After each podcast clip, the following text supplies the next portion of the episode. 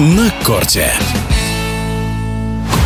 Два лидера мирового рейтинга по теннису в одиночном разряде среди мужчин встретились в финале Мастерс в американском Цинциннате.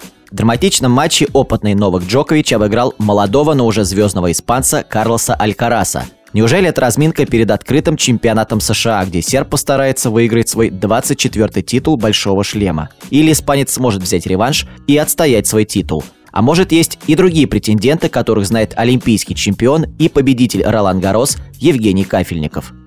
Очередной титул Новака Джоковича. Он старается все ближе и ближе ко всем рекордам. И эта его победа, конечно, она его тоже э, приближает э, к определенным э, рекордам его результат сложился в одном-двух розыгрышах. Когда соперники такого уровня, примерно одинакового класса, один-два розыгрыша играют, играют роль очень, очень большую. И вот в этом матче тоже и случилось.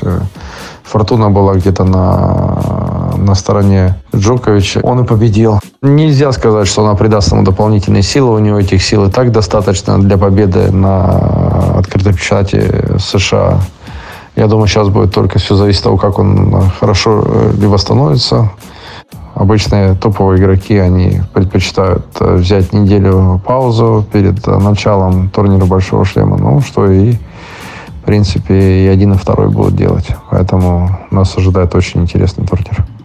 Ну, я думаю, что фаворитов, безусловно, несколько явно выражены. Это, безусловно, Алькарас и Джокович. Чуть-чуть позади а, Даниил Медведев. Я думаю, что он корты и атмосферу Нью-Йорка очень любит, а, поэтому нельзя сбрасывать со счетов россиянина. Ну и, соответственно, еще там 3-4 теннисиста, которые тоже реально могут претендовать на успешное выступление.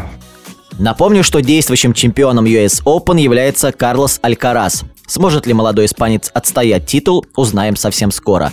Открытый чемпионат США по теннису стартует 28 августа. На корте.